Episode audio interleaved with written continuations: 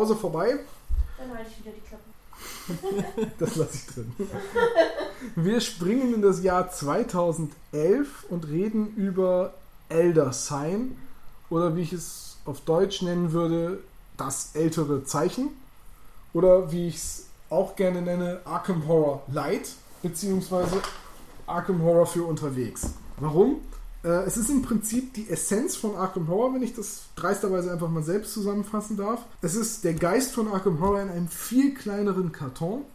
Die Rahmenhandlung ist dieses Mal, dass die Ermittler, die auch in ihren Charakterwerten etwas reduziert sind, also man hat nicht mehr so ein Werteprofil wie bei Arkham Horror, dieselben Ermittler mit denselben Illustrationen und ähnlichen Fähigkeiten erkunden nachts ein Museum in Arkham. In diesem Museum passieren allerlei seltsame Dinge. Nachts allein im Museum. Ja, im Prinzip genau das, nur dass man statt einer kleinen Ausgabe von Theodore Roosevelt eher sowas hat wie einen brennenden Flur oder Monster, die aus dem Keller kommen. Und weniger zu lachen. ja, ach, so gut war der Film nun auch nicht. Ich habe ihn nicht gesehen, aber ich Es nahm an, ist dass irgendjemand Ben irgendwo Stiller drüber gedacht hat. Film der letzten zehn Jahre. Das ist, noch schlimmer wäre nur Adam Sandler. Aber das ist Thema für einen anderen Podcast. ähm, nun, also ältere Zeichen ist im Prinzip genau das. Es gibt wieder einen großen Alten, der im Schlummer ist und der eventuell aufwacht. Unterschied ist, dass äh, hier das Spiel immer um Mitternacht dran ist. Das heißt, es gibt eine Uhr und nach jedem Spieler wird die Uhr äh, drei Stunden weitergestellt. Das heißt, alle vier Spieler ist das Spiel einmal dran. Das ist alle drei Stunden Mitternacht. Also alle, alle, alle zwölf Stunden Mitternacht. Okay, jetzt wo du es recht hast, wo du recht hast, dass du recht hast, das ist halt keine 24 Stunden mehr. Ja, okay, dann alle 12 Stunden ist, äh, agiert das Spiel, tags und nachts, ne? Wobei auf den Karten und so weiter ist halt immer Nacht, deswegen habe ich irgendwie immer Ja. gerade an Mitternacht Ja, gedacht. das heißt, es sind ja auch um Mitternacht-Effekte und so. ja, ja, es sind auch Mitternacht-Effekte. Ja, dann, Wir sind halt nur jede Nacht wieder da. genau. Tagsüber hat das Museum wieder geöffnet, da verstecken sich die Monster auch, die kommen nur nachts dann wieder raus und dann können wir Genau. genau da weitermachen, wo wir in der vorherigen Nacht aufgehört zwölf haben. Stunden Nacht. Ja, jedenfalls ist es halt so eine Uhr beigelegt, mit der man das weiterdreht. Halt anders als bei Arkham Horror, wo das Spiel immer dran ist, nachdem alle Spieler agiert haben, kann es bei äh, Elder, Elder Sign, wenn man mit acht Leuten spielt, halt auch sein, dass halt zwischen den Spielern einmal das Spiel dran ist. Wir haben es aber, glaube ich, noch nie mit acht Leuten gespielt. Nein. Haben wir es, glaube ich, haben wir es schon mal mit mehr als vier Leuten gespielt? Ich glaube nicht. Hm. Müssten wir eigentlich mal tun. Ja, kann man ja mal machen. Ja, müssten wir mal genug Leute zusammenkriegen. Das ist nicht meine Priorität, aber ja. Ja, nö, das, nö, Priorität ist bei mir mit dem Podcast hier eine Million Dollar verdienen und dann nur noch auf den Payments äh, rumhängen. Ich werde die vermissen. Ja, spätestens wenn dieser Podcast hier so richtig durchstartet. Ähm, zurück zu ältere Zeichen. Ähm, und genau das, warum ist es Arkham Horror Light? Weil es eigentlich die gleichen Dinge macht wie Arkham Horror. Es gibt aber weniger Erzähltexte. Es gibt welche, die stehen auf den einzelnen Abenteuern drauf. Und ähm, Aber das sind das selten nicht mehr, äh, das sind meistens nicht mehr als zwei, drei Sätze, wenn überhaupt. ja, und die sind auch in, einem, in einer kursiven Handschrift gehalten, sodass sie kaum leserlich sind. Und sehr klein. und sehr klein. Aber sie sind da. Ja. Es gibt sie. Und die sind recht stimmungsvoll, wenn man sie gelesen bekommt. Ja. Ähm, allerdings musst du dafür schon äh, einen Hierogly hieroglyphischen Eid geschworen haben als, als Mediziner. Ne? Die Ja. ähm, sind halt doch echt schwer zu, zu entziffern, aber es ist im Prinzip dieses, dieser gleiche Gedanke. Man geht auf ein Abenteuer, man sammelt Ressourcen, man versucht ähm, Elder Signs, die namensgebenden Elder Signs zu sammeln, um halt den großen Alten Zu bannen. zu bannen, dass er nicht aufsteht. Wenn man es nicht schafft, kommt der große Alte und es kommt zum Endkampf. Es ist also die gleiche Rahmenhandlung ungefähr wie bei Arkham Horror, nur eben mit dem Unterschied, dass du weißt, worauf du dich einlässt. Also diese Abenteuerkarten, die du bestehen musst, sind halt einfach offen und du weißt, was die von dir verlangen. Es ist im Prinzip ein Würfelspiel. Man wirft halt Würfel und versucht, die Symbole zu sammeln, die auf der Abenteuerkarte verlangt sind. Das können unterschiedlich viele sein. Das können Lupen sein, die man addieren darf. Also wenn man fünf Lupen braucht, darf man eine Dreierlupe und eine Zweierlupe äh, zum Beispiel auf den Würfeln haben und einfach addieren, weil es auch keine Fünferlupen gibt. Ne? Äh, Und manchmal ist die Reihenfolge vorgeschrieben, manchmal werden dir bestimmte Würfel verweigert, manchmal wird es dir verweigert, Zaubersprüche zu benutzen, die dir dabei helfen, Würfelergebnisse zwischenzuspeichern, also dass du einen Würfel nicht nochmal werfen musst. Aber im Prinzip ist es genau das gleiche Spiel wie Arkham Horror. Nur halt nicht zwei Stunden, sondern ungefähr eine Stunde. Ja, wenn man es schon öfter gespielt hat, geht das. Ja, wenn man einmal das, das, das Prinzip sozusagen verinnerlicht hat, dann geht das recht fix, natürlich. Ich habe aber bei ähm, Elder Sign tatsächlich noch mehr den Eindruck als bei Arkham Horror, dass man, wenn man das Spiel ein bisschen kennt, das Ding garantiert gewinnt. Elder Sign habe ich noch nie verloren. Noch nie. Und das habe ich oft gespielt. Ich auch nicht, aber ich habe hier zwischendurch, hier, hier zwischendurch öfter als bei Arkham Horror, oh, oh, oh, das geht jetzt aber kolossal in die Hose. Also das Spiel hier macht mir in Anführungsstrichen mehr Schiss zwischendurch. Ähm, weiß auch nicht. Gregor, Meinung. Ähm, sehe ich, also ging, ging mir nicht so. Also natürlich hast du, kannst du, siehst du schneller, dass das irgendwas droht schief zu gehen, weil es einfach natürlich auf ein schnelleres Spielerlebnis ausgelegt ist. Aber dieses, oh fuck, wir werden alle sterben, ähm, den Effekt habe ich, habe ich eigentlich äh, bei dem Spiel nicht in dem Ausmaß. Ich muss ich ganz ehrlich sagen, ich auch weniger. Also, ich habe immer Eldritch Horror, äh, sag ich schon Eldritch Horror, äh, Elder Sign ist halt ein Würfelspiel. Ein Würfelspiel mit sechsseitigen Würfeln und ähm, mit Ergebnissen, die halt immer nur einmal auftauchen. Also es gibt Schriftrollen, es gibt Terrorsymbole, es gibt Totenköpfe und halt die Lupen. So, und die Symbole, bis auf jetzt die Lupen, sind halt alle einzigartig, aber auf so einem normalen grünen Würfel sind halt auch die Lupen einzigartig. Es gibt eine Einer, eine Zweier und eine Dreierlupe. Und damit sind halt die Wahrscheinlichkeiten total schnell auszurechnen. Wenn ich weiß, ich habe nur einen Würfel und brauche einen Totenkopf, dann habe ich eine ein Sechstel Chance. Das ist total leicht auszurechnen. Und man entwickelt dadurch sehr schnell ein Gefühl dafür, wie leicht oder wie schwer eine Aufgabe ist und, oder wie viele Ressourcen man dafür braucht und ab wann man sich sicher fühlen kann. Also es gibt noch den roten und den gelben Würfel, die man sich über Ausrüstung dazu holen kann, die immer ähm, ja, positiven Einfluss haben. Das sind halt die guten Würfel sozusagen. Die helfen einem enorm. Und wenn man die zur Verfügung hat oder eben über Hinweise äh, Würfel wiederholen darf, entwickelt man doch einfach sehr schnell ein Gefühl dafür, die Aufgabe rock ich so weg. Und man hat es, also klar, man verwürfelt sich auch mal, aber in der Regel, wenn ich mir eine Aufgabe vornehme, schaffe ich sie auch. Ich, ich verwürfel mich ständig. Ich will immer Schriftrollen würfeln und dann würfel ich immer diese blöden Totenköpfe. Einfach nicht richtig aufgepasst. Du weißt, was ich meine. Natürlich, was Ich, ich würde mir keine Dinge auf, wo ich sage, das schaffe ich wahrscheinlich nicht, sondern ich nehme nur die Dinger, die ich schaffe. Mhm. Und wenn man so, ich sag mal, risikominimierend spielt, kann man Elder Sign auch recht sicher gewinnen, meiner Meinung nach. Selbst mit äh, Cthulhu als großen Eigen. Der echt mies ist. Der echt mies Spiel. ist, ja. In diesem Spiel ist er wirklich mies. Der ist auch in, in Arkham Horror ätzend, aber hier in Elder Sign senkt er halt einfach mal die geistige Aus, äh, Gesundheit und die Ausdauer bei jedem von Anfang an um 1. Hm? Das heißt, Charaktere, die vorher ein Verhältnis von 7 zu 3 hatten, haben jetzt nur noch 6 zu 2. Zwei ist echt scheiße. Zwei Punkte Ausdauer oder geistige Gesundheit verliert man doch mal recht schnell. Ja. Und hier ist es halt auch so, äh, in Arkham Horror ist es ja, das haben wir vergessen zu sagen, wenn man in Arkham Horror irgendwie die Ausdauer auf Null geht oder die geistige Gesundheit auf Null geht, ähm, dann wird man halt mal kurzzeitig wahnsinnig und oder geht K.O., verliert einen Teil seiner Ausrüstung oder zieht ein Handicap und kommt dann wieder.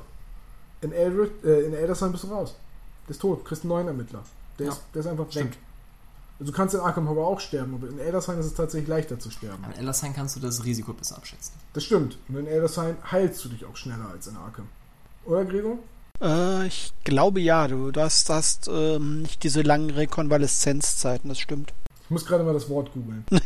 Erholungszeiten. ah, okay. Ansonsten ist Eldersheim aber für mich immer so ein Spiel, wenn ich Bock auf Arkham Horror habe, aber nicht die Zeit. Und das ist dann dadurch, dass es halt auch kooperativ mit bis zu acht Leuten ist, ist das halt auch mal äh, an Spieleabenden, wo man noch was anderes spielen wollte, halt einfach auch mal auf dem Tisch gelandet. Hm. Oder wann spielt ihr das, Gregor? Im Grunde genommen, wenn wir uns A einigen können, was wir spielen und wenn wir mal sozusagen unsere Stammrunde mal gemeinsam wieder Zeit hat. Ah, okay. Doch so einfach. Ja, doch so einfach. Aber es ist jetzt bei euch nicht so, dass ihr dann sagt, so eigentlich woll, woll, würden wir Arkham Horror spielen wollen, aber haben wir jetzt nicht die Zeit für. Äh, nee, also wenn, dann ist im Normalfall vorher klar, was wir spielen wollen. Und dann sehen wir halt zu, dass wir dann auch dafür die Zeit finden. Ah, okay, Ich mag aber genau diesen Charakter von, von Elder Sign total, dass es halt so einschätzbar ist, weil halt einfach die, die Illustrationen auf den Karten, also auf den Abenteuerkarten und auch auf den äh, Ermittlerkarten, ähm, wieder total atmosphärisch, total passend und spannend gewählt sind und einfach gut aussehen.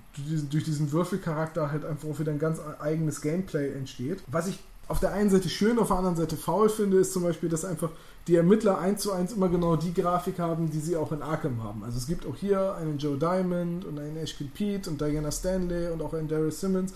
Und die sehen halt einfach alle exakt gleich aus. Es ist exakt dasselbe Bild. Du könntest auch sagen, hoher Wiedererkennungswert. Ja, ja, das ist der Vorteil. Der Nachteil, äh, den, den man sehen kann, FFG ist zu faul, um eine neue Illustration, Illustration von dem Charakter anfertigen zu lassen. Es ist quasi Grafikrecycling. Das hat weniger was mit Faulheit als mit Kosten zu tun.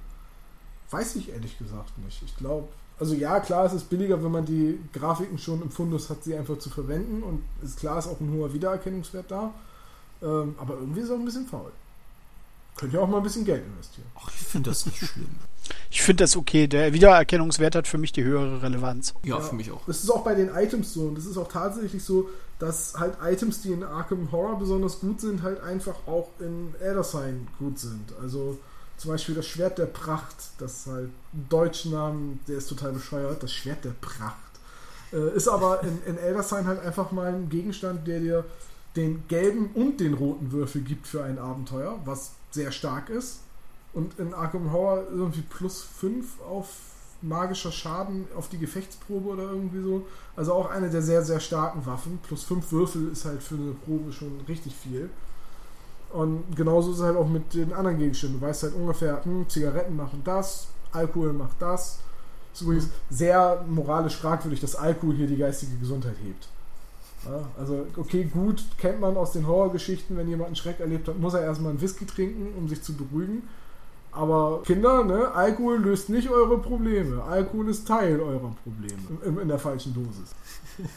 Ansonsten Kinder in der richtigen Dosis dürft ihr trinken, was ihr wollt. Ja, außer Brennspiritus. Das ist immer schlecht. Ja.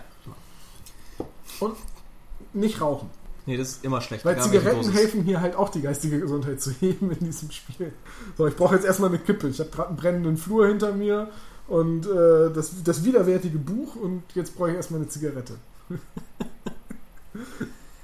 ähm, ja, aber auch, auch da gilt halt einfach wieder sehr stimmig, was die Items angeht, was die Belohnungen angeht und auch äh, was die Auswirkungen von den Abenteuern angeht. Also wenn zum Beispiel, ich habe die gerade Karte hier gerade vor mir, widerwärtiges Buch, ist halt das Schmöken in einem, in einem Wälzer.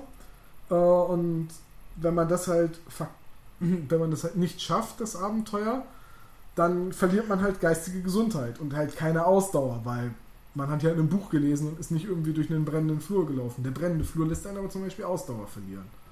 Ja, das ist alles schön passend. Ja, und bei manchen Dingen sind halt sehr risikoreiche Beschwörungsrituale etc. Da kann es dann auch mal passieren, wenn man es vergeigt, dass dann der große Alte Verderben kriegt oder das Monster auftauchen als Nachteile. Und wenn man ein Abenteuer schafft, kriegt man halt Belohnungen. Das sind dann weitere Ausrüstungsgegenstände, die gewünschten Elder Signs, also die Trophäen, die man zum Spielsieg braucht. Oder eben auch Monster oder Tore in andere Welten. Wobei Monster in diesem Spiel eher fies sind. Während es in Arkham Horror ja Monster gibt, die haut man mal so weg.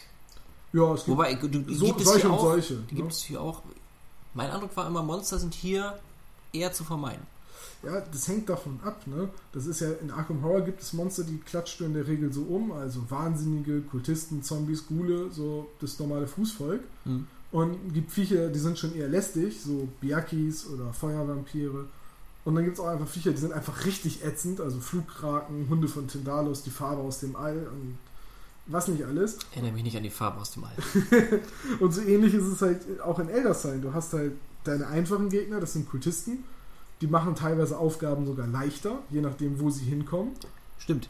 Stimmt, Des, deswegen stören mich die Monster so, weil sie Ja. äh, eventuell noch zusätzliche Ja, Schwierigkeiten zu der Aufgabe hinzufügen. Und sie dann kö- ist, können sie teilweise auch einfach unmöglich machen. ja, dann ist beinahe, bei manchen Aufgaben beinahe egal, was es ist, weil es dann einfach so sch schwer wird. Ja, das reicht ja schon. Ich meine, du musst jetzt äh, irgendwie sieben Würfelergebnisse zeigen können. So. Sieben ist schon eine stolze Einzel. Du hast sechs Würfel, brauchst also auf jeden Fall einen weiteren Würfel, um halt alle sieben Ergebnisse erzielen zu können. Und dann kommt noch ein Monster dazu, das noch zwei weitere verlangt. Das Ding ist unlösbar. Weil du kannst nicht zehn Würfel mit neun Würfeln im Maximalfall äh, darstellen. Einfach unlösbar. Das kann passieren bei Elder Sign. Das sind dann die Begegnungen, wenn man die nicht irgendwie anders wegkriegt, durch irgendwelche Zauber oder äh, magischen Gegenstände, die dann einfach wie, wie Blei auf dem Tisch liegen bleiben und die man auch ignorieren muss. Und dann ist man in seinen Möglichkeiten eingeschränkt. Wie macht ihr das, Gregor, wenn, wenn eine Aufgabe zu schwer wird? Ja, also das, das kommt halt irgendwie bei uns immer so ein bisschen auf die Laune des, der, der, der Spieler an. Es gibt Abende, da verbeißen wir uns dann in die Dinger und sagen, das muss doch irgendwie zu schaffen sein. Und verlieren dadurch teilweise dann sogar das Spiel, weil wir uns darauf konzentrieren und dann irgendwann halt der Gott auftaucht, weil wir es einfach verkackt haben. Und in anderen Situationen, wenn wir halt merken, wir haben eigentlich alle keinen Bock da, uns jetzt in irgendeiner Form zu stressen, ähm, dann wird es halt ignoriert, dann äh, wird es vom Tisch genommen und sagen wir, ja, nee, haben wir jetzt keinen Bock drauf, würde uns jetzt das Spiel versauen.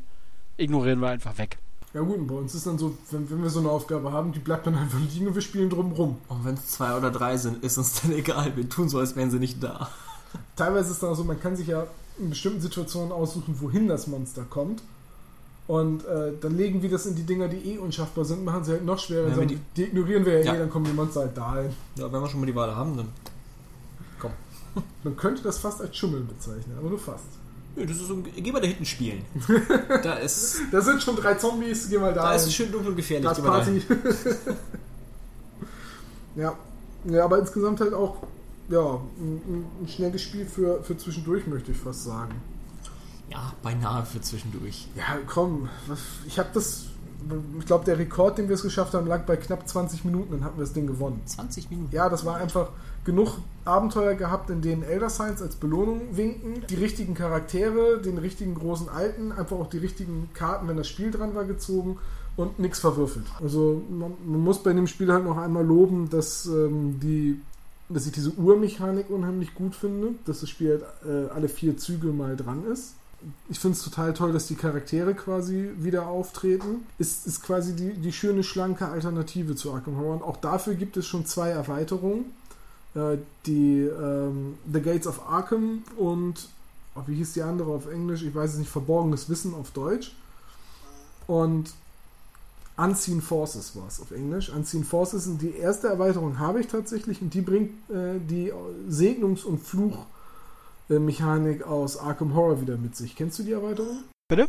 Kennst du die Erweiterung? Nee. Ja, da ist es dann so, ähm, das Spiel wird ein bisschen schwerer gemacht, weil man Elder Signs nicht mehr von Trophäen kaufen kann, was ja im Grundspiel möglich ist. Im Grundspiel ist es ja so, zehn gesammelte Trophäenpunkte, die man halt aus Abenteuern und mit erlegten Monstern kriegt, kann man gegen Elder Sign eintauschen. Das geht in der, mit der Erweiterung nicht mehr. Da ist das Höchste, was man sich kaufen kann, ein Verbündeter. Und es gibt einen weißen Würfel, den man kriegt, wenn man gesegnet ist. Der ist quasi wie ein siebter grüner Würfel.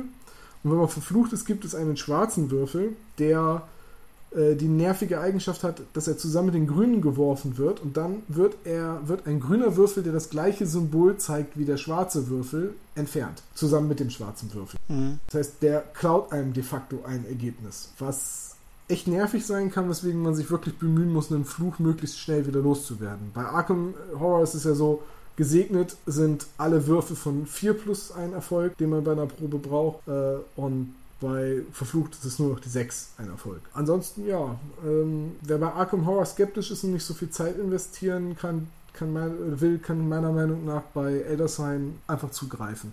Ist jetzt auch in der Anschaffung nicht so teuer, liegt irgendwie bei, glaube, nicht mal 30 Euro, also irgendwie 25 Euro oder so. Das Grundspiel kann man einfach mal mitnehmen. Ist auch ein vollgefüllter Karton, ist ein tolles Spiel.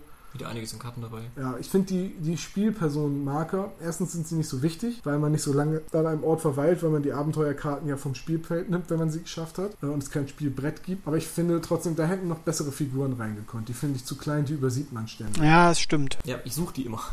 Ja, man vergisst, man, vergisst manchmal, die auch einfach zurückzulegen in, äh, in, in den Startpunkt, also in die Kapelle. Oder vergisst, wo man eigentlich gerade ist, dass man schon in einem Abenteuer drin ist, dass man es letzte Runde nicht geschafft hat. Also, Hier sind es aber auch wirklich nur Marker, die sagen, der macht gerade das Abend. ja, wenn ich, wenn ja ich dann meine bemalten 28 mm Figuren für Arkham habe, dann können wir die auch bei Elder Sign benutzen. Die wirken da fast verschwendet, weil man da keine richtigen Figuren braucht. Ja, aber cool ist es trotzdem. So klar. Wenn man die schon da hat, kann man die auch benutzen. Ja, ich bin auf jeden Fall sehr gespannt auf die Erweiterung Unseen Forces. Ich, äh, nee, Unseen Forces ist ja die, die ich schon habe. Gates of Arkham. Ähm, auch Elder Sign habe ich halt auf Deutsch. Dementsprechend warte ich da, bis da die deutsche Fassung rauskommt von Gates of Arkham. Ich, schätze mal, ich hoffe, dass sie die Tore von Arkham heißen wird. Und nicht irgendwie Arkhams Tore oder so. Oder Arkham, die wo deine Tore. Das wäre irgendwie auch sehr unpassend. Äh, Da bin, da bin ich mal gespannt. Die, ich habe mir irgendwann mal grob durchgelesen, was die macht, habe es aber jetzt leider komplett wieder vergessen. Ähm, ich weiß aber, dass, sie, dass da sich viel an der, an, dass da sich an der Tormechanik was ändert, also dass Tore quasi wieder hinzukommen. Ich muss gerade sagen, Tore Ja. gab es doch bisher gar nicht im Ich, ich, Spiel. ich bin da sehr gespannt drauf, was die mitbringen wird. Ähm, mal gucken. Ich werde sie mir auf jeden Fall holen. Ich würde sie gern spielen. Ja, du wart, verlässt dich darauf, dass ich sie mir auf jeden Fall hole. Richtig, genauso geht's dir bei Horror auch. Ich kaufe doch keine Erweiterung für dein Spiel. Du könntest dir das Grundspiel auch mal kaufen. Du hast das doch. Dann kauf du dir doch Eldritch Horror. Was, was, Christine, wie komme ich da raus? Verdammt. Tja, sowas. Ja, nee, aber ich glaube, dann sind wir mit Elder Sign tatsächlich durch. Weil es halt auch einfach Arkham Horror Light ist. Ja, ein Aber- schönes Spiel. ja, und ein Light, schönes Light Spiel, klingt ja. so nach, nach abgespeckt. Ja, es, ist aber- schnell, es ist ein schnelleres Arkham Horror, das. Light in diesem Sinne wirklich nicht abwertend. Ja. Aber weißt du, wenn ich halt sage, so, wir haben jetzt vier Stunden, dann packe ich Arkham Horror mit Erweiterung aus. Wenn ich sage, wir wollen heute auch noch was anderes spielen, ich habe aber irgendwie Bock auf das Arkham-Feeling, dann packe ich Elder Sign aus. Ja. Das ist halt so. Es ist halt auch äh, im Prinzip ähm, Arkham Horror für zwischendurch. Es gibt nämlich auch eine App zu Elder Sign. Das hattest du vorhin, glaube ich, schon mal angedeutet. Ja, äh, die, die kostet, weiß ich nicht, 6, 7 Dollar oder so. Gibt es für iOS und Android. Ich habe sie bei mir auf dem Tablet und ähm, ist im Prinzip das Spiel ähm, mit ein paar kleinen Abstrichen. Also es gibt keinen Endkampf. Wenn der große Alte in Elder Sign aufwacht, gibt es Kampfregeln, wie bei Arkham Horror. Bei der App ist es tatsächlich so, wenn der große Alte aufwacht, hast du einfach verloren. Dafür bringt die App halt auch noch so Dinge rein wie mehrteilige Kampagnen mit unterschiedlichen Spielbrettern und neuen Mechaniken. Da weicht sie dann vom Grundspiel ab, aber die Grundmechanik mit den Würfeln ist halt das gleiche. Und mit den Ausrüstungsgegenständen und die Charaktere sind sehr ähnlich zu dem, was sie auch im, im Brettspiel tun. Also eine Jenny Barnes kann zum Beispiel einen beliebigen Gegenstand oder Hinweis abwerfen und kriegt dafür den gelben und den roten Würfel. Das ist in der App genauso. Mandy Thompson war verbuggt. Mandy Thompson hat nämlich in, äh, in Elder Sign die Fähigkeit, dass du bis zu zwei Würfel nochmal werfen darfst. Du selbst. Einmal am, pro Tag. Einmal pro Urzyklus. Alle zwölf Stunden sozusagen. Äh, kannst du zwei Würfel von deinem Wurf wiederholen. Und das war in der App verbuggt, weil in der App öffnet sich dann einfach so, so, so eine Grafik, wo du die Würfel auswählst und die rutschen dann hoch. Und äh, das brauchst du bei mehreren Dingen, zum Beispiel auch bei Hinweismarkern, wo du ja eine beliebige Anzahl würfeln darfst.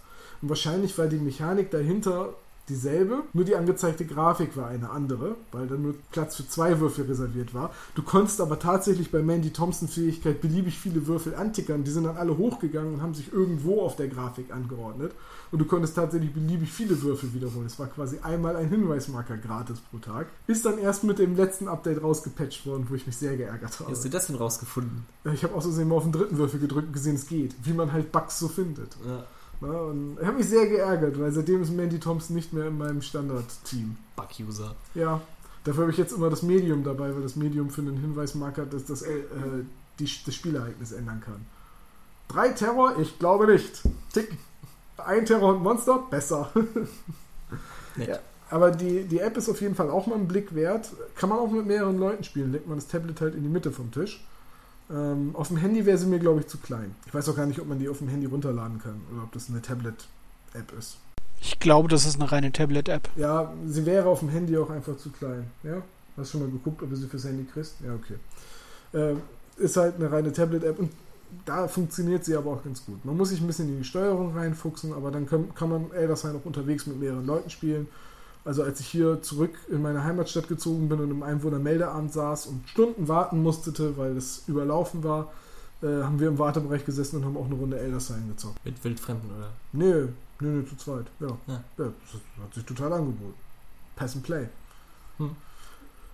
Ähm, auf jeden Fall auch mal ein Blick wert. Sogar ein bisschen günstiger als das Brettspiel, aber seien wir mal ehrlich, was ersetzt schon ein richtiges Brettspiel? Also, ich mag ja, also ich, es gibt ja auch Brettspiele, die, die diese Apps total gut einbinden, aber nee, lieber Ja, ersetzen kannst du es nicht. richtige Klar. Würfel. Ich will richtige Würfel. in Nee, wenn ich halten. die Wahl habe, das Tablet in die Tischmitte zu legen oder richtige Würfel in die Hand zu nehmen, das ist ja klar. Richtige Würfel. Wobei da werden mit irgendwie mit interaktiven Tischen und so weiter, da wird noch einiges kommen.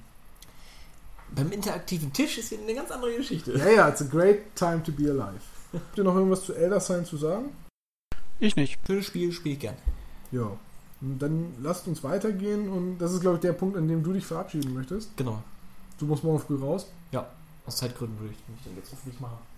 Ja, dann komm gut nach Hause Krieg ich hin. und danke, dass du da warst. Gerne. Immer wieder. Gregor, wir quatschen noch ein bisschen weiter, ne? Äh, war so vorgesehen, ja. Ihr habt meine ungeteilte Aufmerksamkeit.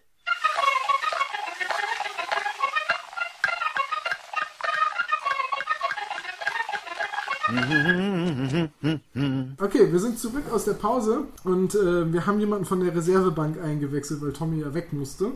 Hallo Christine. Hallo. Hallo Christine. Äh, wir reden jetzt über das nächste Spiel, das zeitgleich mit Elder Sign erschien. Also quasi Arkham Horror Light kam 2011.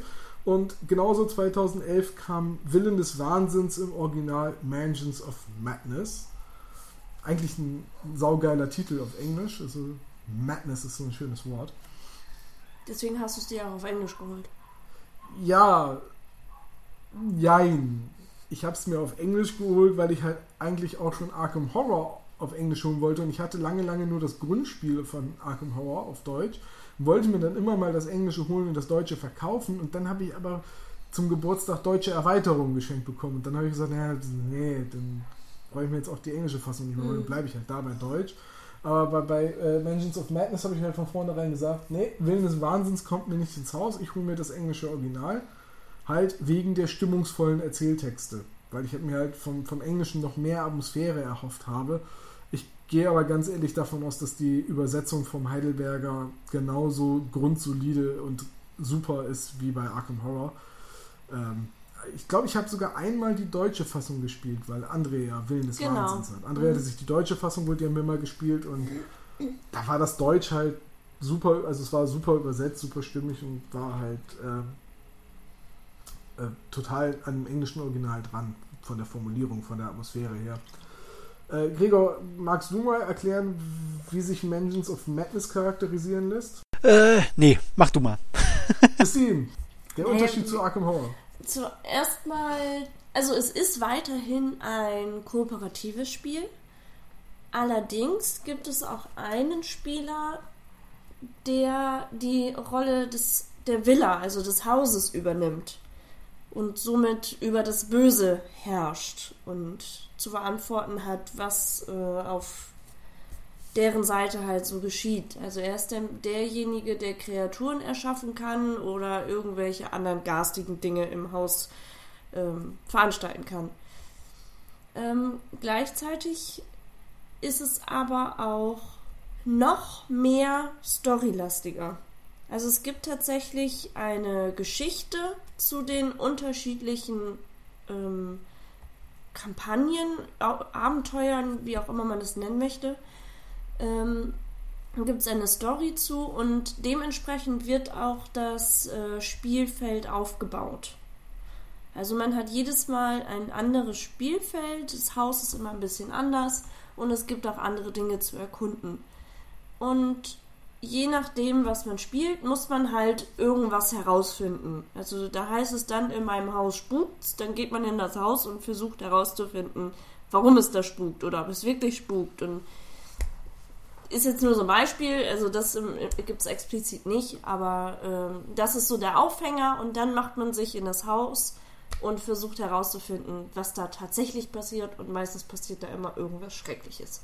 Ja, man hat bei, bei Willen des Wahnsinns halt dieses modulare Spielfeld. Das heißt, das Haus setzt sich aus verschiedenen Räumen zusammen. Es gibt dann einen Aufbauplan, dass die Spieler, also die Ermittler, sind tatsächlich damit beschäftigt, das Haus aufzubauen, also die Räume richtig aneinander zu packen und die Türen zu platzieren etc.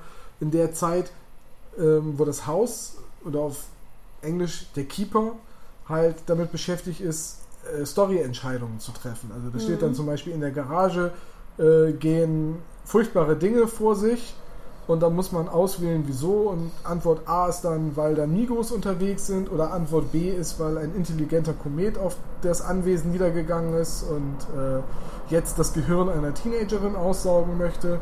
Und Antwort C ist wieder irgendwas anderes und so setzt man Ja. halt seine Antworten zusammen. Das ist natürlich gut, also ist eine gute Strategie, um solche Abenteuer einen Wiederspielwert zu geben. Also nur weil man es einmal gespielt hat, kennt man nicht das komplette Abenteuer, weil der Spielleiter oder der Spiel, der Hausspieler, wie auch immer man es nennen möchte, ähm, eine andere Entscheidung getroffen hat, weswegen die Geschichte auch anders ist.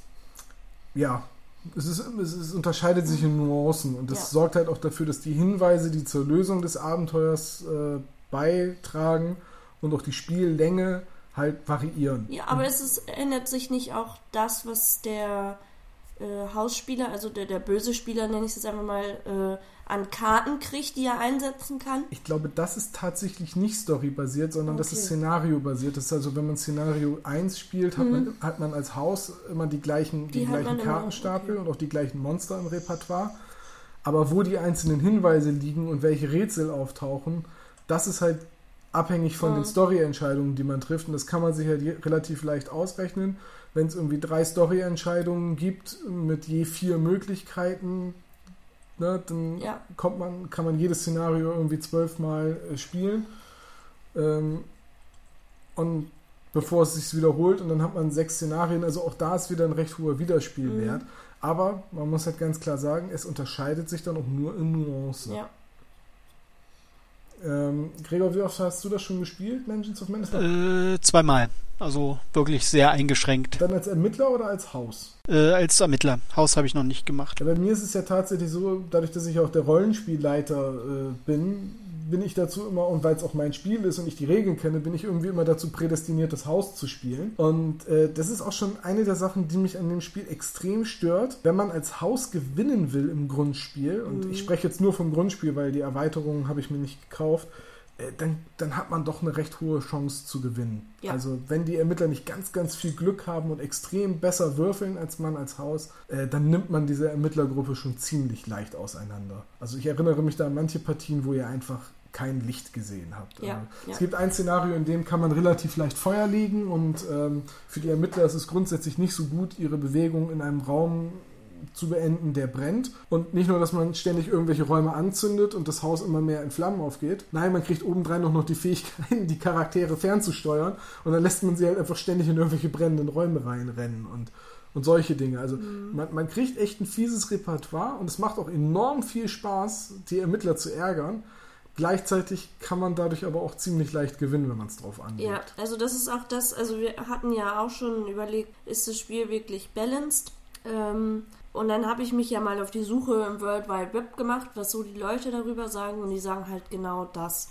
Wenn, also vor allem, ich habe jetzt bei Amazon geguckt, ne, da, da, da sind in den Kommentaren ganz oft, wenn das Haus gewinnen will, dann gewinnt es. Das ist so das, was ich aus den ganzen Kommentaren so rausgelesen habe. Und Gregor, die beiden Partien, die du gespielt hast, wer hat gewonnen? Äh, beide Male das Haus. Tja, es deckt irgendwie diesen Eindruck. Also ähm, deswegen sage ich jetzt auch immer, wenn mich jemand fragt, wie findest du Mansions of Madness? Und ich glaube, das habe ich, als ich bei den Bretterwissern zu Gast war, auch schon gesagt. Ähm, man muss es halt irgendwie auch als Storytelling-Spiel sehen und sagen, okay, ich bin jetzt das Haus, ich bin jetzt so eine Art Spielleiter. Äh, ich will nicht unbedingt gewinnen, also ich lege es nicht drauf an zu gewinnen, sondern ich lege es drauf an, ein Dass es spannend ist. ein spannendes Erlebnis draus zu machen und dann ist Mansions of Madness eigentlich ein ziemlich cooles Ja, Rollenspiel. das denke ich auch. Also, wobei man auch sagen muss, äh, die Angaben, was die Spieleranzahl angeht, bin ich nicht ganz mit einverstanden. Wobei ich sehe gerade, ah nee, das ist das falsche Spiel. Äh, es soll ab zwei Personen spielbar sein. Genau. Und das haben wir tatsächlich auch einmal ausprobiert. Also ein Ermittler und einer, der das Haus spielt. Und das habe ich, der als Ermittler agiert hat. Ich glaube, ich habe dann aber zwei Figuren bekommen oder nee, so. du hast eine Figur gespielt. Eine Figur Wir haben wirklich ausprobiert mit einem Ermittler. Und äh, da war ich schon gut unterwegs und habe es trotzdem nicht geschafft. Und wir haben im Na und das Spiel hat auch eine zeitliche Begrenzung. Ja, man spielt eine bestimmte Anzahl Runden. Genau, man spielt eine bestimmte Anzahl Runden und wir haben es nachher einfach mal durchgerechnet. Man hätte es zeitlich mit den besten Würfelergebnissen nicht geschafft. Ja, ich glaube, es hängt auch ein bisschen damit zusammen, dass das Spiel nicht darauf ausgelegt ist, dass man ähm, mit dann, dass jeder Ermittler eine Figur, äh, dass jeder Spieler einen Ermittler spielt, sondern dass das Spiel wahrscheinlich darauf ausgelegt ist, wenn du zu zweit spielst, dann muss halt der Ermittler alle vier Ermittler steuern. Und bei zwei Spielern hat jeder zwei Ermittler und bei, äh, bei drei Spielern äh, gibt, es ein, gibt es eine Figur, die von die quasi gemeinschaftlich gesteuert wird. Oder ja, aber irgendwie so. entweder haben wir es in den Regeln überlesen oder man hätte es vielleicht auch dazu schreiben können. Ja, da bin ich mir jetzt gerade nicht mehr sicher, Nee, weil ich auch nicht. das ist jetzt auch schon wieder ein paar Jahre her, dass wir das gespielt haben. Also es wird irgendwann 2011, 2012 rum gewesen sein. Halt kurz nachdem die deutsche Fassung rauskam, habe ich mir die englische gekauft. Mhm. Auch, auch eigentlich total bebrettert, dass ich gewartet habe, bis die deutsche Fassung kommt, um mir die englische zu kaufen. Tja, Nee, warte, ich erinnere mich. Ich hatte es mir zum Geburtstag gewünscht und habe es nicht bekommen. Und deswegen habe ich es mir dann äh, War gekauft. das so? Ja. Das hatte ich mir ursprünglich mal zum Geburtstag gewünscht. Aber das Englische war dann out of print und deswegen habe ich es nicht Genau. So. genau, es war nicht. Dann habe ich gewartet, bis es wieder im Print war und Genau. äh, habe dann hab mir dann die, äh, die englische Fassung gekauft. Äh, Es ist aber, was, was die Atmosphäre angeht, wieder ein sehr schönes Spiel. Ja, wie, wie gesagt, also noch mehr als Arkham Horror, noch Mhm. storylastiger. Ja, und auch eine noch dichtere Atmosphäre, dadurch, dass man dieses Haus erkundet. Ja, und noch viel gruseliger, finde ich. Es hat ein bisschen was von Decent dadurch, oder Gregor? Ja, so ein bisschen. Also man kann natürlich Schnittmengen finden und da sind auch sicherlich welche da. Die halte ich aber nur für sehr marginal. Magst du das weiter begründen? Äh, nein. Doch, ja, ich kann es versuchen. Also klar, Descent hat natürlich im Endeffekt auch diesen modularen Aspekt. Ähm, aber während Descent für mich halt so der, also der, der, der Aspekt Dungeon Crawler ganz massiv im Vordergrund steht in der, in der, in der Spielwahrnehmung. Diesen, diesen Dungeon Crawler Effekt hat äh, das Spiel halt nicht. Das, den will es auch gar nicht haben in meinen Augen. Das stimmt. Das, das ist wirklich so ein Detektivspiel, aber nicht mit so einem deduktiven Ansatz, sondern wirklich mit so einem handlungsgetriebenen Ansatz, dass man halt ähm, aufgrund der Narrative von Raum zu Raum stolpert. Und was mir dabei, was ich dabei so schade finde, ist, dass halt in, bei jedem Raum streng festgelegt ist, welcher Gegenstand wo liegt. Also ähm, man, man, man, hat ja als, als Keeper diese, diesen Aufbauplan, der halt sagt, leg jetzt Gegenstand A, also sagen wir mal jetzt die Brechstange, den Silberschlüssel und den Feuerlöscher in, in Raum X und pack noch zwei Karten mit nichts gefunden oben drauf. Und Das klingt in der Beschreibung fast wie Cluedo. ja, und dann kommt halt jemand in den Raum rein, deckt auf, hm, nichts gefunden, deckt die nächste Karte auf, hm, nichts gefunden. Und dann wissen die Spieler aber, so langsam muss in dem Raum irgendwas Wichtiges drin sein, weil sonst würde da ja nicht zweimal nichts gefunden drüber liegen. Ne? Also, dass das nicht einfach ein bisschen gemischter ist und oder dass man, also mindestens könnte man ja die Reihenfolge der Karten mischen. Und da bin ich mir gerade auch jetzt nicht mehr sicher, ob das nicht sogar der Fall ist. Aber das halt mit ein bisschen Glück liegt der Silberschlüssel oben, mit ein bisschen Pech liegt halt das Nichts gefunden oben. Ähm, oder aber sogar komplett, das liegt, das ist der Stapel, misch das und lege fünf Karten dahin, fünf Karten dahin. Aber wahrscheinlich ist es wegen der begrenzten Spieldauer damit dann halt einfach viel zu schwer zu balancen, weil es dann sein kann, dass der Schlüssel, den man bei Raum X braucht, halt einfach viel zu weit weg liegt oder so. Aber Mhm. das ist halt etwas, was, was ich so schade finde, weil auch der Aufbau dadurch so lange dauert, weil man immer genau gucken muss, welche Karte kommt in welchen Raum und wie viele Karten muss ich da reinpacken und was kommt oben drauf. Also der Aufbau von Mansions of Madness dauert.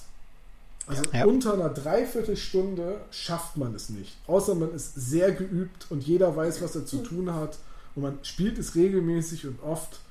Aber ansonsten unter einer Dreiviertelstunde hat man das Ding nicht aufgebaut. Sehe ich ähnlich. Mhm, Genau. Ja, ähm, aber ansonsten halt von der, von der Atmosphäre her wirklich dichter, stark handlungsgetrieben und äh, das erste Spiel in, dieser, in diesem Arkham Horror Universum, wenn man so möchte, in dem es keine großen Alten gibt.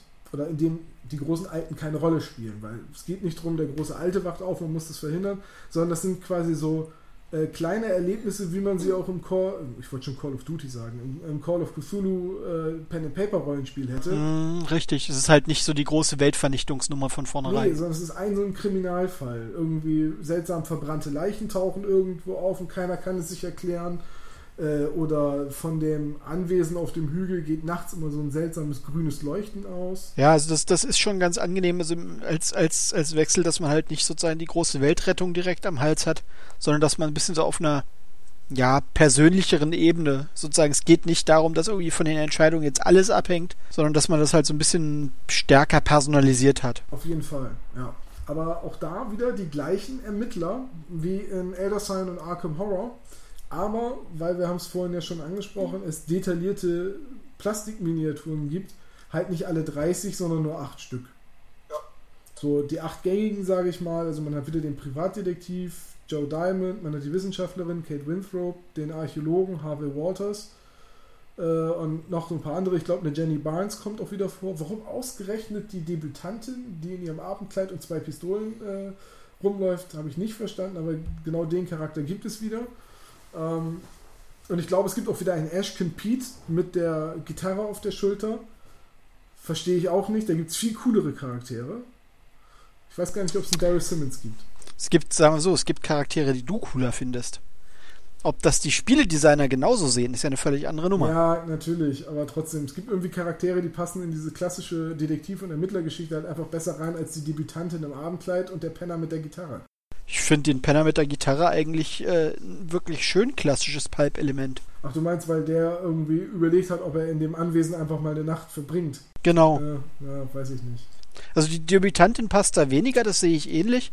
Den, den Penner, der halt irgendwie einen Platz zum Pennen sucht und halt in diese Hütte reinkommt und halt wieder in was reinstolpert, wo der eigentlich gar nicht, gar nicht sozusagen hin will, finde ich als, als, als, als Element durchaus geeignet. Ja, aber dagegen spricht ja, dass die Ermittler als Gruppe immer in der Lobby starten und sich nicht erst finden und kennenlernen müssen, sondern von vornherein als feststehende Detektivtruppe auch manchmal im Hintergrund der Story angeheuert werden. Ja, also Da steht, das, da das steht natürlich in der nicht. Geschichte Das, drin, dass man, äh, dass alle einen Brief erhalten haben von Professor Dr. So und so, die sie bittet, äh, dieses Anwesen zu erkunden. Und da frage ich mich dann, der, Ob, also der, der, der Obdachlose mit der Gitarre, der Drifter, der Landstreicher, wo, wo hat der denn eine Briefadresse?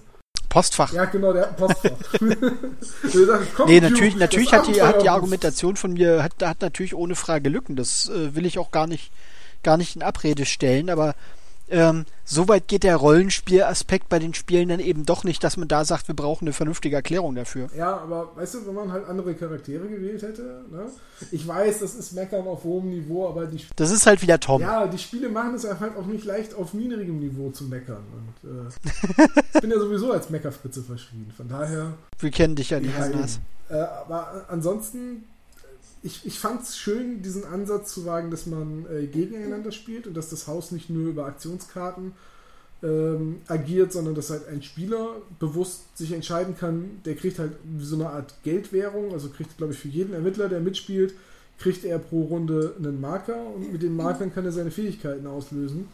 Und per se ist, genau wie bei Decent, das mit dem Dungeon Lord oder wie es da heißt, eigentlich eine, ein schöner Ansatz. Nur, wir haben es ja schon gesagt, das Balancing im Grundspiel ist halt nicht so gut. Ähm, Es gab von Mansions of Madness, glaube ich, auch mittlerweile schon ein oder zwei Erweiterungen. Ich muss gerade mal nachsehen, äh, weil das habe ich dann einfach nicht mehr verfolgt, weil, ja, wir haben das Grundspiel ein paar Mal gespielt. Äh, ich fand, oh, es gibt eine Menge Erweiterungen, stelle ich mal gerade fest. Ähm, es gab, äh, also, wir haben das Grundspiel ein paar Mal gespielt und waren halt von diesem Storygetriebenen total begeistert, fanden aber die, die, die Aufbauzeiten und ein paar Spielelemente und Regeln und dann dieses nicht ausbalancierte insgesamt ein bisschen lästig und deswegen wird es nicht so oft gespielt. Naja, aber also, wie eben schon angemerkt, ich glaube, wenn man es halt tatsächlich nicht als Kräftemessen ansehen möchte, also dass man tatsächlich als Haus auch versucht zu gewinnen, sondern eher darauf äh, aus ist, dass es halt eben spannend ist. Ich glaube, dann würde ich dem Spiel noch eine Chance geben. Ich glaube, ich auch. Ich meine auch mal in einem Spiel, das wir gemacht haben, wo die Ermittler gewonnen haben, mich als Haus ein bisschen zurückgehalten zu haben, ähm, ohne das den anderen zu sagen, weil ich wollte nicht ihren Erfolg schmälern, sondern ich wollte einfach mal gucken, wie viel Spaß macht es eigentlich als Haus, wenn man nicht das Letzte aus seinen Fähigkeiten rausholt und äh, wie viel Spaß macht es den Spielern mal zu gewinnen. Und insgesamt muss man sagen, so Spiele, wo einer gegen alle spielt, sind schon echt undankbar, wenn dann der eine gewinnt, weil der sitzt dann da ne, ne, ne, ne, ne, ne, und fünf Leute haben schlechte Laune und einer hat gewonnen. Äh, ging mir bei Decent auch immer so, wenn der Dungeon Master sich dann einen abfreut und die anderen alle mit, mit einer Schnute am Tisch sitzen und sagen, ja, aber nur weil das und das. Ja, also wenn es trotzdem eine spannende Partie war, finde ich es nicht schlimm. Wenn es einfach, ich sag mal, unfair war, weil man überhaupt kein Licht am Ende des Tunnels gesehen hat, dann frustriert es einen einfach nur. Also in der Runde, in der ich das Haus abgefackelt habe, habt ihr genug Licht gesehen. Ja, aber, Ich weiß aber, ne, ich weiß, worauf sie Magst, magst du ihm kurz eine Kopfnuss geben? ich bin zu weit weg, aber ich hau ihn. Ich bin noch viel weiter weg. das stimmt. Nein, äh, ich weiß aber, worauf man hinaus will. Wenn man spielt, um zu gewinnen, ist Ja. halt Mansions of Madness auch da wieder. Wie bei Arkham Horror, mit dem, wenn man ein reines Strategiespiel erwartet, ist es auch da wieder einfach ein, dann das falsche Spiel. So, nur mal zu sagen, Erweiterungen. Forbidden Alchemy, Call of the Wild, Seasons of the Witch, The Silver Tablet, Till Death Do Us Part, Horrors, House of Fears, The Yellow Sign, The Laboratory. Sind also schon acht Erweiterungen, die zwischen 2011 und 2013 erschienen sind. Aber wie groß sind die jeweils? Sind Äh, also Forbidden Alchemy und Call of the Wild scheinen äh, Vollbox-Erweiterungen zu Mhm. sein. Und der Rest scheint so die gleiche Kleinere. Größe zu haben wie zum Beispiel Verborgene Mächte bei Ja. Elder Sign. Mhm. Also eher so den schmalen Karton. Mhm. Ähm, auch einiges. Man, man muss ja auch ganz ehrlich sagen, FFG reitet diese Arkham Horror. Natürlich, das ist für sie eine, natürlich eine Geldmaschine, wo sie wissen, da sind Verkäufe de facto sicher. Also diese, die pre-painted Plastikminiaturen für, ich glaube, 8 Euro das Stück damals waren halt ein Luxusobjekt. Genauso aber auch die Würfel. Also für bei Arkham Horror sind ganz normal so eckige, sechsseitige Würfel drin gewesen. Und dann gibt es drei verschiedene Würfelsets zur Erweiterung. Die normalen Würfel, die auf die grün sind. Und die haben auf 1 bis 4 ganz normale Zahlen, also sind aber graviert und sehen dann ein bisschen hübscher aus. Nur 5 und 6 haben sie die Zahl und ein Elder Sign, weil das die Mhm. Ich Standard-Erfolgszahlen glaube, die sind. 6 ist sogar durch das Elder Sign komplett ersetzt. Nee, da ist eine kleine 6. Oder eine drin. kleine 6 mit drin, aber das Elder das Sign ist- größer als auf der 5. Ja, aber es ist halt wichtig zu sehen, ob du eine 5 oder eine 6 gewürfelt hast bei manchen Spielen. Ja. Und dann hat man nochmal einen Würfelsatz rausgebracht, der ist blau. Da hat dann auch die 4 ein Elder Sign. Das ist für die Leute, die gesegnet, sind. Gesegnet sind. Und dann hat man nochmal einen Würfelsatz rausgebracht, der ist rot. Für die Verfluchten. Ja, Ja. und da ist dann nur noch die 6 ein Elder Sign. Ja, gut. So, das ist halt so eine Sache, wo ich sage, braucht man nicht unbedingt, aber wer unbedingt 10 Euro pro Würfelset ausgeben will, soll es tun. Also ich meine, sie sehen auch echt hübsch aus. ja, ich habe mir ja auch den Standardwürfelsatz habe ich mir Genau. ja auch geholt, weil er diese weißen Würfel mit den schwarzen Punkten halt stimmig ersetzt. Zumal es auch Würfel waren, die, glaube ich, eine scharfe Kante hatten, weswegen ich finde immer, das dient sich nicht so gut würfeln, würfeln lassen. Ja, die rollen nicht so gut, Genau. die rutschen halt leichter mal Genau, durch, weil sie eben diese harte Kante haben. richtig. Und ich finde, ich, ich mag es, wenn, wenn Würfel über Spielfeld ein bisschen rollen. Ja. Wobei, Ist Geschmackssache. ja, Natürlich. Man sollte sowieso mit einem Würfeltablett oder so spielen, dass man nicht auf dem Spielfeld würfelt. Weil gerade bei Arkham Horror passiert es auch mal, dass man da eine Spielfigur oder irgendwelche Marker aus dem Weg würfelt. Und bei Elder Sign ist das äh, nicht so leicht, aber bei Mansions of Madness mit den modellierten Figuren und so weiter passiert einem das wieder ganz leicht, dass man irgendwas umwürfelt oder das Spielbrett auseinanderwürfelt. Ähm, aber das muss man jetzt wieder auch bei Mansions of Madness sagen. Da ist in dem Karton auch eine Menge Plastik drin. Also jedes Monster, das auftauchen kann in den Szenarien, ist als Plastikfigur drin mit einer schwarzen Base und in die schwarze Base wird dann so eine Pappscheibe geschoben, wo die Regeln, die Kampfregeln des Monsters draufstehen. Ähm, wenn sie das bei Arkham Horror machen würden, dann würde die Grundbox zwar 150 Euro kosten, aber es wäre ein richtig krasses Spiel. Ja, aber es ist, also, Der Mehrwert ist null. nee. Ich glaube, sie haben sich halt auch da an anderen Dungeon Crawlern orientiert. Ja, diesen, Eben. ganz eindeutig. Oder Mars Gregor? und Mystic ist ja bei den auch Ja. erschienen. Genau, also Dungeon Crawler sind da recht deutlich die Inspiration. Ist auch Heidelberg. Ja, im Deutschen ist Ma- Mouse and Mystic Heidelberger, Das im Englischen ist es Played Head Games Ah, ja, und nicht FFG. ja, also Mouse and Ja. Mystic ist kein FFG-Spiel, Ja, stimmt. aber Heidelberger im Deutschen. Ja. Äh, ich stelle sowieso gerade fest, dass ich in meinem Schrank sehr, sehr viel Heidelberger stehen habe. Und Pegasus. Logischerweise sind die beiden größten Distributoren für Fantasy-Spiele im Deutschen. Ähm, ja, auf jeden Fall. Die, die Miniaturen sind, sind ganz nett. Nicht unbedingt notwendig, aber ich bin sowieso ketzerisch und sage, ich könnte sogar X-Wing ohne Miniaturen spielen. Aber warum sollte man das tun? Ich weiß nicht.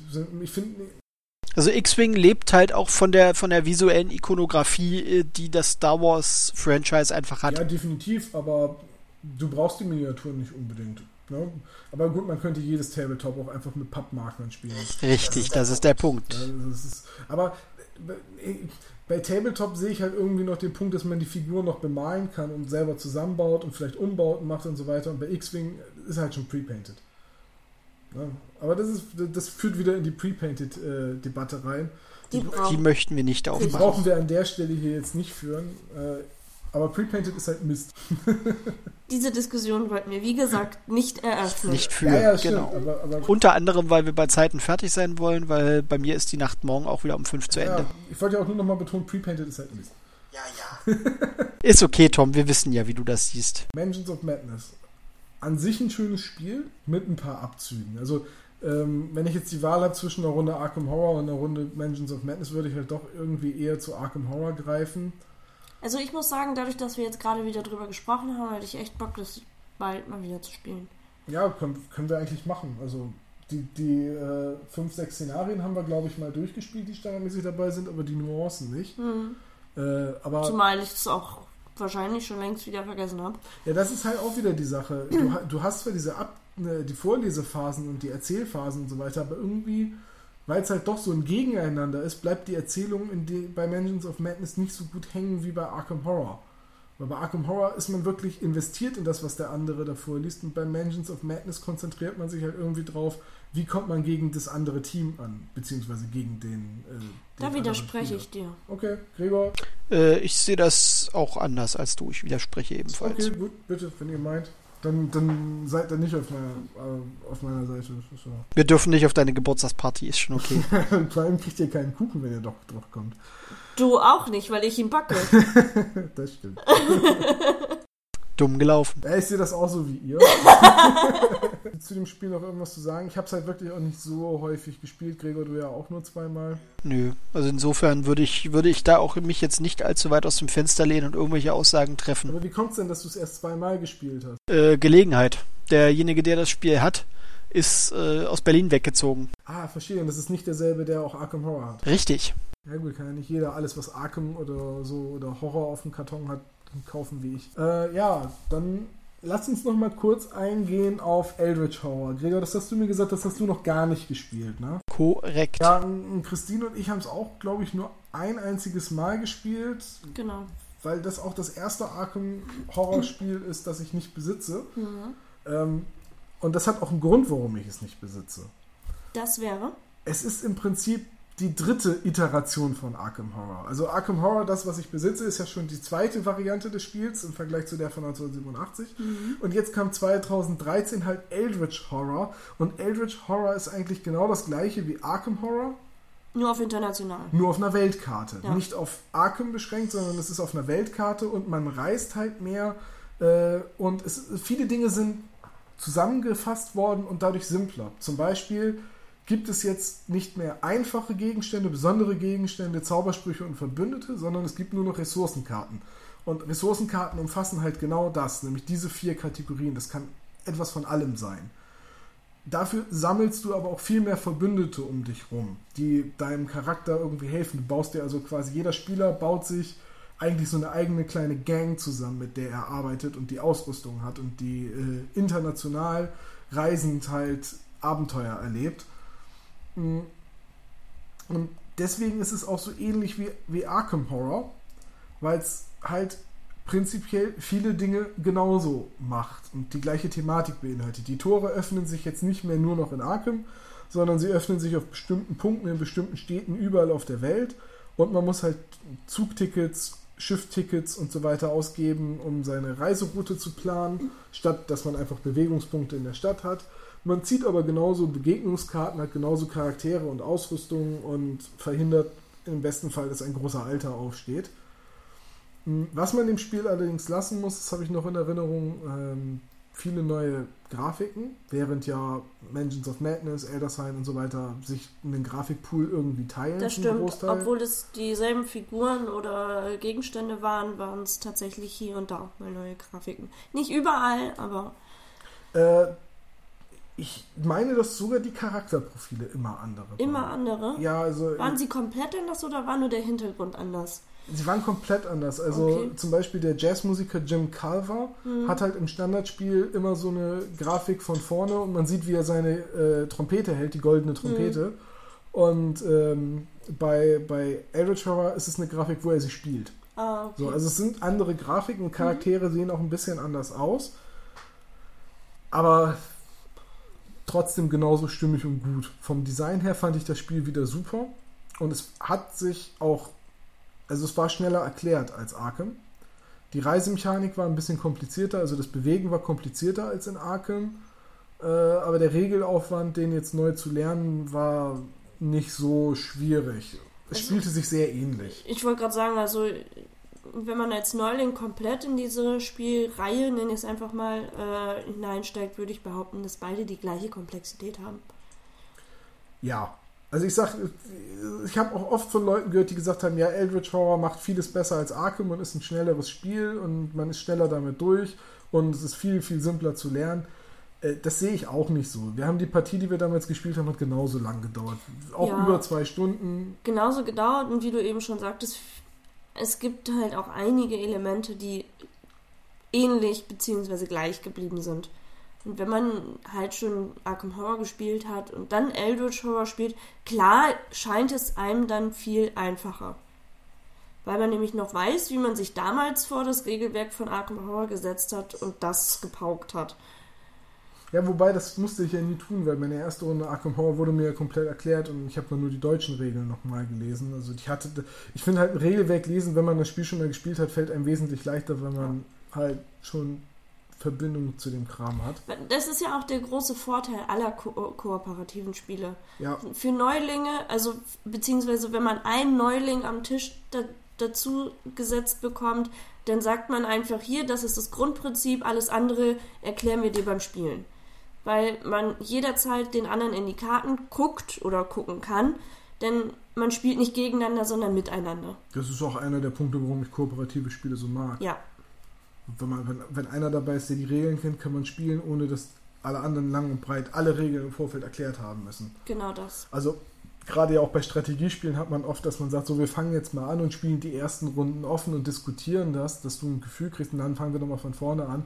Und das, das finde ich halt bei Spieleabenden immer total lästig, außer man hat sich vorher bewusst entschieden, das so zu machen. Und das ist halt bei kooperativen Spielen ganz anders. Und äh, ja, also Eldritch Horror, ich schätze mal, dass für Arkham Horror keine Erweiterungen mehr kommen werden. Das Ding ist wahrscheinlich zu Ende erzählt. Äh, ich müsste mal, mal gucken, ob noch, also ich glaube, Erweiterungen angekündigt sind für Arkham Horror keine mehr. Und ich glaube, die letzte ist auch vor zwei Jahren gekommen. Also auch 2013. Ja gut, aber wenn man überlegt, wie viel es mittlerweile ist. Es gibt genug Erweiterungen. Wenn man sich alle Arkham-Spiele, also alle Arkham Horror-Erweiterungen und das Grundspiel kauft, hat man lange, lange Freude mit, weil es da halt braucht auch, man alleine äh, für die Spiele ein Regal. ja, also ich gucke gerade mal, die letzte Erweiterung für Arkham Horror war dann tatsächlich Miskatonic Horror 2011 Mhm. Und die überarbeitete Fassung vom Fluch des schwarzen Pharaos. Mhm. So, und seit vier Jahren kommt jetzt also für Arkham Horror nichts Neues und für Eldritch Horror kommt halt jetzt lang und breit öfter mal was Ja, Neues. klar. ich schätze einfach mal, Arkham ist vorbei. Man hat jetzt quasi gesagt, okay, die dritte Fassung ist quasi jetzt Eldritch Horror und da werden jetzt noch die Erweiterungen kommen. Dementsprechend, wer jetzt auf den Zug aufspringen will, wird es wahrscheinlich mit Eldritch Horror tun. Weil früher oder später werden wahrscheinlich die Arkham-Erweiterungen und auch das Grundspiel aus, äh, aus dem Druck rausgehen. Schätze ich jetzt mal. Gregor? Ja. ähm, ich halte es für möglich. Einschätzen, ob das dann wirklich so kommt. Äh, Publikationsaktivitäten von Verlagen, da habe ich mittlerweile schon, äh, ähm, wie es schon heißt, Pferde vor der Apotheke kotzen sehen. Manche Sachen muss man einfach nicht nachvollziehen, warum dann Dinge passiert, aber ja, grundsätzlich kann man eigentlich davon ausgehen, dass das so abläuft, ja. Für Eldritch Horror gibt es mittlerweile auch schon drei Erweiterungen. Mountains of Madness, Forsaken Law und Strange Remnants. Äh, Strange Remnants äh, erscheint jetzt 2015 oder ist schon erschienen, wobei ich sehe da schon einen Preis hinter, also gehe ich mal davon aus, ist schon erschienen. Ähm, auf jeden Fall ein Blick wert. Also ich mag die Reisemechanik. Also die, die hat mir tatsächlich ganz gut gefallen und auch die Weltkartenoptik und das um die Welt reisen hat mir sehr gut gefallen. Äh, vielleicht auch schon, weil ich das aus der digitalen Fassung von Elder Sign kannte, weil es da halt auch Kampagnen gibt, die ein bisschen mehr um die Welt gehen mit äh, Hochseeabenteuern und Wüstenerkundung und so. Eig äh, man kann nichts anderes sagen. Es ist wieder ein grundsolides Spiel. Das ist auch, ich fand es auch total gut. Aber es hat mich halt total an Arkham Horror erinnert. Und weil ich halt schon Arkham Horror und diverse Erweiterungen habe, habe ich halt dann gesagt, ja, dann brauche ich mir Eldritch Horror jetzt irgendwie nicht kaufen, weil dann dafür ist es dann doch zu ähnlich. Mich hat es ehrlich gesagt auch nicht überzeugt. Naja, wir haben es halt noch nicht oft genug gespielt. Ja, also ich hatte, wie gesagt, wir haben beide nur die eine Partie gespielt und ich habe nach der Partie gesagt, das ist so, wie, ich's, wie wir es jetzt hier gespielt haben, nicht so mein Ding. Da gefällt mir Arkham Horror wesentlich besser. weil Arkham Horror mehr dieses, diesen begrenzten Kosmos von Arkham hat und da eine doch irgendwie stringentere Geschichte erzählt. Ja, irgendwie hat es, also irgendwie hat mich Eldritch Horror von der Geschichte her einfach nicht so gefesselt. Ich erinnere mich gar nicht mehr. Hatten wir eine Story? Hatten wir Story-Karten?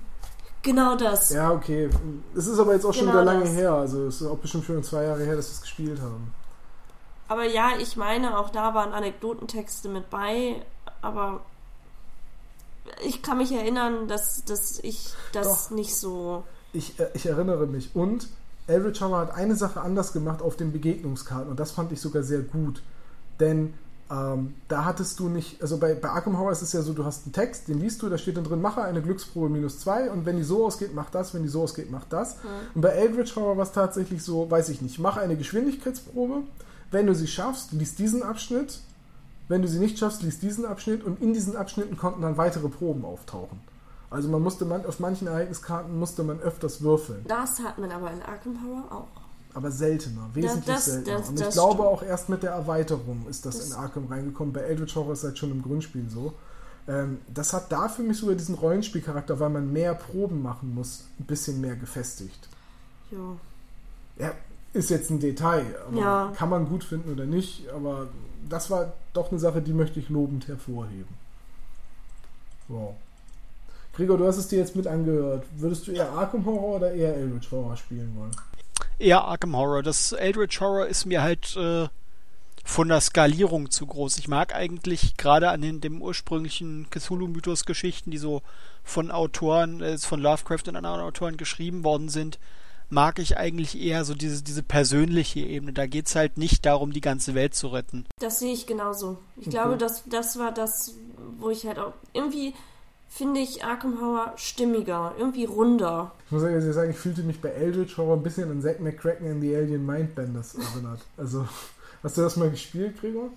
Äh, Zack McCracken natürlich. Hallo, Entschuldigung, es gibt, ich bin alt ja, genug. es gibt Leute, die spielen keine Point-and-Clicks. So, und, äh, Damals gab's nichts anderes. Es war ja alles noch aus Holz. Und bei Zack McCracken hast du ja auch dieses, du startest irgendwie, ich glaube, in San Francisco oder so und Ja. rei- bereist dann die ganze Welt und hast halt immer so ausschnittsweise so, so zwei, drei Bildschirme pro Ort auf der Welt und daraus setzt sich das ganze Spiel zusammen. Und ähnlich hat sich auch Eldritch Horror angefühlt, weil du reist durch die ganze Welt und machst halt an, an jedem Ort irgendwie so ein, zwei Abenteuer und dann reist du wieder weiter. Ähm, Genau, und dann war das aber auch schon wieder so erledigt. So. Für, Ja. aber ich werde es auf jeden Fall nochmal spielen. Ja, ich- das auf jeden Fall. Aber es ist halt, ich werde dem auch auf jeden Fall auch noch eine Chance geben, aber wie, wie gesagt, für mich war es irgendwie nicht so rund.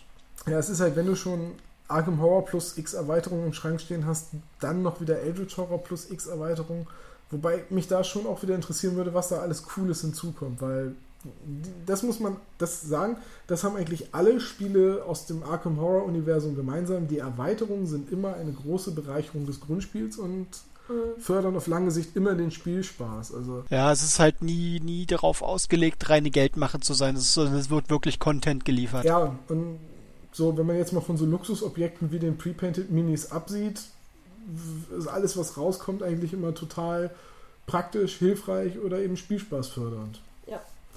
Ähm, Mit der nötigen Liebe sind auf jeden Fall alle diese Spiele gemacht. Das stimmt. Und äh, jetzt eine kleine Anekdote äh, nebenbei. Ich habe eben gerade noch mal schnell ein paar Seiten abgegrast, um noch mal ein bisschen in die Spielmechanik reinzugucken. Wie, Mhm. wie war das noch genau? Und habe tatsächlich eine Seite gefunden, äh, die halt mit einem Punktesystem arbeitet, also von den Kommentaren her. Und äh, die vergeben einen Kultfaktor. Finde ich zu diesem Spiel her sehr passend. Der Kultfaktor. Okay, ja. Ähm, ja, ich würde sagen, wir sind dann eigentlich mit den Arkham-Spielen durch, oder? Ja. Ich habe jetzt auch keins mehr, was mir jetzt noch einfällt, was im Arkham-Universum spielt, das wir nicht erwähnt haben. Ich hoffe, dass ich keins vergessen habe, weil das würde bedeuten, dass es ein Arkham-Spiel gibt, das ich nicht kenne. Möglich ist es, aber das soll jetzt gerade unsere Sorge nicht aber sein. ich weiß, dass ich das jetzt gleich googeln werde und dann, wenn es das ist, weiß ich, dass ich es kaufen werde. Und ansonsten Das wirst du aber alles tun, wenn wir durch sind mit dem Ja, Podcast. keine Angst, ich natürlich. lass dich jetzt. Und ansonsten gibt es bestimmt auch da draußen irgendwelche Leute, die dich darüber aufklären können. Boah, ich werde sowieso gleich wahrscheinlich total niedergeschrien werden, wie wenig Ahnung ich habe und Ja. so weiter. Aber bitte, tut es nur so. Äh, Tut es. Ich äh, bin gespannt. Ich lasse mich auf jedes Gefecht ein. Möchtest du eigentlich an dieser Stelle auch noch auf andere Lovecraft-Spiele äh, hinaus? Ich weiß nicht. Ich glaube, das sind. Also Gregor will ja ins Bett, weil die Nacht für den alten Mann morgen um 5 Uhr endet. Und äh, das sind, glaube ich, auch zu viele. Also ich habe tatsächlich eine Menge Spiele, die im Lovecraft-Universum sind. Also ich habe hier jetzt noch, wenn ich hinter mich gucke, ein Chess Cthulhu und Munchkin Cthulhu 1 bis 3 und die Sterne stehen richtig und Kingsport Festival, was ein Strategiespiel ist, wo man die Kultisten spielt. Und ah, bestimmt noch eins, was ich jetzt gerade irgendwie übersehe. Also es gibt eine Menge Spiele, die sich Lovecraft und seine Werke irgendwie zur Brust nehmen und das Universum und die großen Alten benutzen. Und äh, wenn ihr, liebe Hörer, Bock habt, dass wir uns zu den Spielen auch nochmal äußern, dann lasst uns das wissen, dann machen wir das gerne. Und da ist dann, glaube ich, auch ein bisschen mehr Abwechslung in der Thematik, weil sich natürlich ein She Cthulhu und ein Munchkin komplett anders spielen als ein Kingsport Festival. Wobei man dazu dann auch sagen muss, dass wir die Spiele dann nicht in dieser Breite beschreiben können. Nein, natürlich nicht. Aber äh, also Munchkin und Cthulhu, äh, Munchkin und She Cthulhu sind natürlich Spaßspiele. Äh, und im Gegensatz zu Kingsport Festival, was ein Strategiespiel ist. Und mir fällt gerade ein, ich habe sogar eine Smash-Up-Erweiterung, die halt nur Cthulhu Ja, beinhaltet. Genau. Also man, es gibt sogar ein Splash-Up Cthulhu.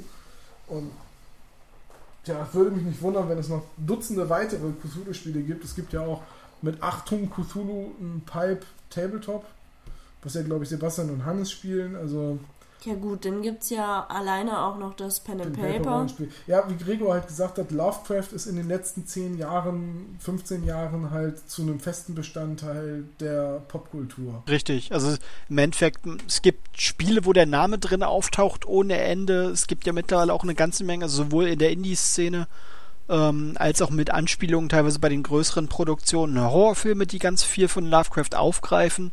Und es gibt mit The Secret World, heißt das Ding, glaube ich, gibt es ein MMO, was ganz viel so auf den Detektivaspekt bei, bei, beim Thema ähm, Questen setzt und die halt auch ganz, ganz viele Anlehnungen aus dem Lovecraft-Universum, aus dem Cthulhu-Universum übernehmen, sowohl was Ortsnamen angeht, als auch was so Rätsel etc. angeht. Also das ist schon ganz gut etabliert. Es wird von den Leuten auch als solches dann jeweils erkannt und positiv wahrgenommen. Ja, es ist ja auch irgendwo so eine etablierte Größe. Lovecraft und Cthulhu, es wird, an- es wird auch in so vielen Videospielen aufgegriffen oder auch, ich meine, sogar in Army of Darkness ist es doch in der ursprünglichen Fassung des Necronomicon, was äh, Ash Richtig, genau. Und lauter solche Dinge, das würde natürlich total den Rahmen sprengen. Also ich, ne, Lovecraft ist jetzt 100 Jahre, nachdem er aktiv war, fast endgültig komplett in der Popkultur angekommen. Ja, absolut. Und das, das Schöne ist, äh, wie du schon sagtest, vor 100 Jahren, das heißt, die ganzen Bücher und Geschichten sind mittlerweile alle frei verfügbar. Zum Großteil, ja. Ja. Es gibt jetzt, äh, vor ein paar Jahren gab es eine neue Übersetzung der meisten Bücher, die im Fester Verlag erschienen ist, ähm, die eine zeitgemäßere Übersetzung ist, wo also nicht auf so eine alte, gestellte Art geschrieben wurde wie, oder übersetzt wurde wie in den 20er Jahren, sondern wo es mit modernem Hochdeutsch übersetzt wurde und die liest sich auch sehr gut und sehr spannend. Ähm, ja, aber Mir hat man das Lesen ja untersagt. ja, weil wir immer noch irgendwann mal das Pen and Paper spielen wollten und dann ist es einfach doof, wenn man bestimmte Geschichten kennt oder Hintergrundinformationen hat. So, ähm, wenn man nur den Namen Azathoth kennt, ist das halt total faszinierend. Wenn man, riesiger Spoiler an dieser Stelle, den ich nicht aussprechen werde, allerdings weiß, ähm, was, sich, was sich hinter Azathoth tatsächlich verbirgt und was das ist und dass er zum Beispiel auch der Dämonensultan genannt wird, etc., etc., macht einem halt irgendwie dieses Erkunden im Pen and Paper total kaputt. Natürlich. Ja. Habe ich auch eingesehen. Ist Ja. ja kein Thema. Ja, leider, leider.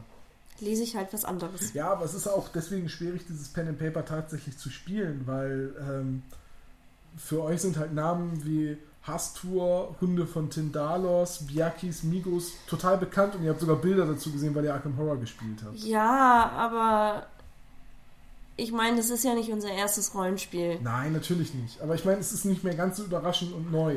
Weil ein Migo kann man sich mittlerweile was drunter vorstellen, sogar unter dem, weil man Bilder gesehen hat und Illustrationen und so. Dann sind wir mit den Arkham Horror Spielen soweit durch. Denke auch. Ich glaube, unsere Faszination dafür ist äh, klar geworden. Ich glaube, wir haben auch deutlich gemacht, für wen wir solche Spiele empfehlen und für wen eher nicht. Mhm. Ja.